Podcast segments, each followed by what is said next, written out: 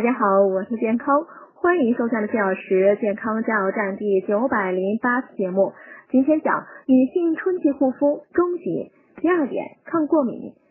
有些人一接触到鲜花就会发生花粉过敏，轻者会出现眼痒、鼻塞、流鼻涕等症状，重者可诱发支气管哮喘、身体水肿等病症。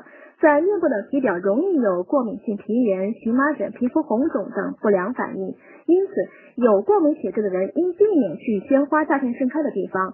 一旦发生花粉过敏，要及时就诊，在医生的指导下服用抗过敏的药物。第三点，抗氧化。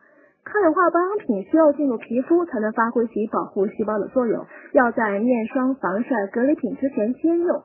市面上呢也有抗氧化日霜出售。但它们的主要作用呢，在于防晒和隔离。为达到理想的效果，建议用抗氧化精华搭配保湿霜来做日常保养。